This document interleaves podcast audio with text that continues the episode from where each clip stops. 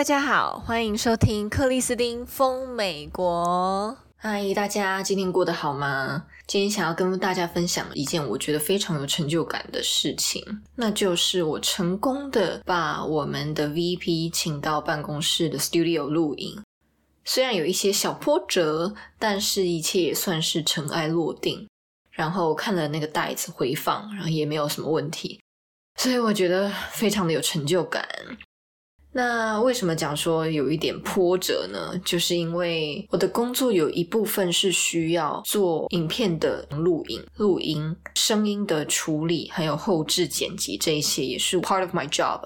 比较困难的是说，在我们的这些嘉宾或者贵宾 VIP 等级们来我们的 studio 录音之前呢，我们都要把所有的事情全部都预备好。比如说，我们约定好早上十一点。那我们这些所有的器材、灯光、后置这些的处理，基本上全部都要在十一点前都完成，所以呢，就要花非常多的时间在这些前置作业。但你也知道啊，如果你今天是一位大咖，比如说你是公司的高层，我们讲 leadership 可能指的就是说 VP、Vice President，或者是你是 CEO，或者是也是 leadership，但是没有这么不是那些 senior leadership。那比如说你是某个部门的 manager，或再上面一点就 director，或是 assistant director，我们要邀请这些人来我们的 studio 录音以前，我们讲 senior leadership 的这些人，他们的时间都非常的满，也就是说你要敲定一个时间让他们能够来我们的 studio 录音，是一件非常困难的事情。那英文我们很常就会讲说，he's really hard to nail down。He's a guy who is very hard to nail down. Nail down 的意思，它其实就是说把它确定下来，把这个事情钉上钉子，意思就是要让这个人确定他的时间。好，那像我对接部门的一个主管呢，他就时常放我鸽子，尤其在航空业，它的重要性太重要，以至于很多人都会去找他。那比如说。影响到飞机的飞行安全的时候，大家首要事情就是先去找他。他有无数个会议，大家都追着他跑，所以我每一次只要跟他呃设定一个会议时间，请他过来录音，他很长时候都会放我鸽子。但是在每一次的预定时间之前，我都要做非常非常多的准备。对，好，anyways，我今天把一个大咖处理好他的所有录音的事情，然后我就觉得非常有成就感。那其实这件这个录音本来在上周就应该完成，我也写信请了这个某一个 VP，哎，你有没有需要提词机啊？你有没有需要 script？但有些人他就会觉得我不需要稿，特别擅长讲话，He's a very natural speaker，就他天生他就是演讲者，他们看稿他反而不会讲话了。但是大部分的人都会需要提词机，那那个提词机它也是有一点讲究的，就是说提词机放上去，然后连接一个 APP。比较新型的 APP 是可以根据你的阅读的速度，然后去跑。我不晓得你们对提词机的了解有多少。它是一个镜面反射的概念，所以你会看着那个镜头，然后它上面就会反射出你的 script，你的所有的稿子，你就照着那个稿子念。那很长时候是他可能觉得他自己不需要，但是在 last minute 他突然又需要了呢。我们的工作就必须要保持非常的 flexible。我们可能已经提前写信问他说：“诶，你有没有需要这个？有没有需要那个？需不需要提词机？需不需要稿？我们都可以帮你准备好。”呃，但他们可能都说不需要，但是到最后一刻突然又需要了。这种事情真的太常发生，尤其我发现大咖很容易有这样的状况，所以我们就是 get prepared every time。今天我发现一件很可爱的事情，就是呢，在嗯我们所谓世俗的眼光当中，VP 应该是一个非常高阶层的一个 leadership 职位，但是我发现他们也会紧张呢，尤其在他读稿的时候，就他一直不断的卡词，你知道吗？不能讲说很好笑，应该是说我觉得他很可爱，就是一个很大咖的人，可是他也会有他手足无措的时候。你知道，我我觉得是蛮，我我一直在忍住忍笑，是不能笑，而且我一直不断的给他鼓励，就说 You are doing a very good job, You are doing great, just relax。因为有时候我们越紧张的时候，我们那个心跳会很快。你一句话，虽然英文对他们来说是母语嘛，可是你硬要照着那个念的时候，你又怕念太快，或是你又怕念得太慢，他会紧张，所以反而他念的就一直卡词卡词，就重复来。让他每次只要重复的时候，他就会觉得对我们很不好意思，因为毕竟感觉他就是一个嗯天生的演讲者嘛，对。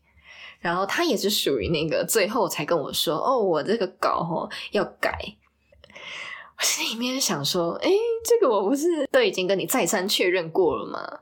这就是大咖很长时候会有的反应，所以我要做的就接住这个他的临时变动，然后做出很快速的反应，这样子。比如说开录的时候，我们就要给他一些 hint。”比如说，我们要先收录一下整个环境的噪音。说好，那你在开录之前，我会给你十秒的时间。好，等到这十秒，我就会用手势比给他，倒数十九八七，比一个赞，示意他说好，我们可以开始录了。他这时候就会这就正襟危坐，读着那个读稿，就开始读读读。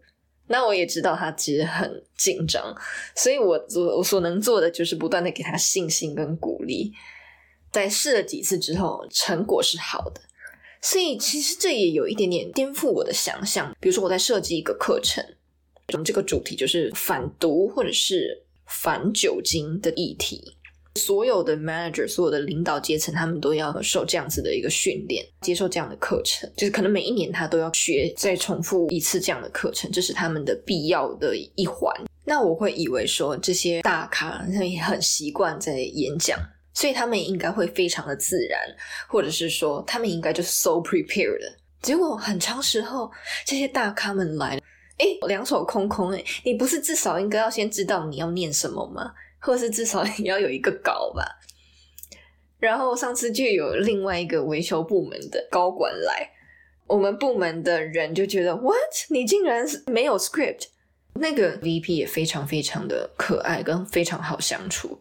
他就说：“那我也是临时被通知说，OK，我今天的这个时间点我要出现在这边。所以他的作用其实就是那个头，去代表着整个单位，然后去对外发出声明这样子。”所以我就觉得，哦，原来就是这样子操作的。这些大咖们，他很多时候都只是因为他的职位的关系，他必须要这样发声。可是他可能不见得知道他到底要做什么。他被赋予的目的就只是照着那个稿念。那那个稿很多时候都是基层或者是比他再下一阶层的 leadership 去拟的稿，然后他的功能，VP 的功能或者是更高层的功能，就只是把它读出来在镜头前面这样子。所以我觉得哇，好酷哦！我今天的录音，你知道那个稿还是我写的，然后我就觉得很不安，就啊，毕竟是非常高层说的话，那我一个 non-native speaker 竟然要来写稿，然后让他说出来，我就是觉得非常非常的不安。可是还好，我有专业人士帮我 re 稿、校正稿，主管也看过，最后本人他本人也看过，觉得没有问题，才开始进行录音。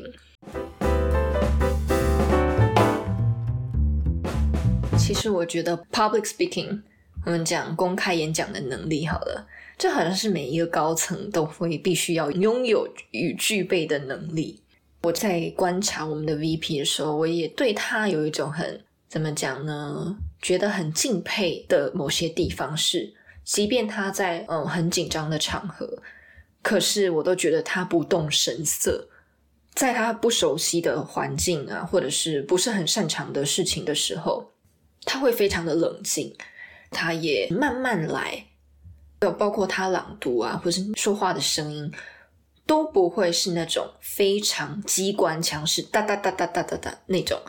我发现是比较有深度，或者是比较有内涵、比较有程度的人，他给出来的特质反馈都是慢的，都是慢条斯理的。至少这是我自己目前观察下来是这样。我还没有看过一个高层是讲话超爆快，然后嗯很大声啊，或者是很冲的那种。我发现所有的高层，我自己这样子体会下来，他们都是慢条斯理、有条不紊的，声音是比较低沉，但是是非常的有力度的。这也是我的一个观察。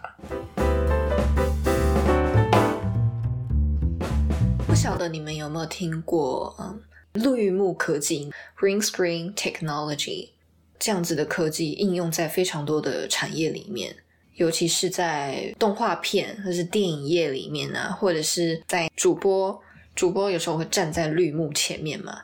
那为什么会这样子呢？最主要就是电脑的后置是可以做到人物放在绿幕前面，但因为我们人体的肤色、衣服的肤色跟绿色是最可以分开来的，有时候是绿幕，有时候是蓝色的屏幕放在后面，因为色差的问题，我们是比较容易可以在后置的时候把颜色做一个区隔。那把绿，比如说把绿幕拿掉之后，我们可以 P 任何的背景在它的后面。比方说，我可以把一个高层 P 在飞机前面讲话，或者是他可以在公司的 logo 前面讲话，在停机棚前面讲话，任何地方高山流水都可以。所以这就是绿幕科技，我们要做到的就是透过后置把这个人的影像、声音处理到最好，然后做出一个影片出来。那绿幕科技它是一个不错的科技。我们现在又有另外一个更厉害的，叫做 Black Magic，就是黑色魔法科技。不晓得为什么翻成中文觉得很搞笑。它更厉害的就是说，我们可以大大的降低 developer 课程发展设计师的时间，在背后 editing 的时间，是因为我们直接把这个人 P 在这个飞机前面，然后直接开始录音录音。当然，它有一点复杂，这就是牵扯到我们的专业，那我就不不太细谈。但是随着科技不断的进步，它是可以做到这样子的，供你们参考。不晓得你们有没有听过类似的科技？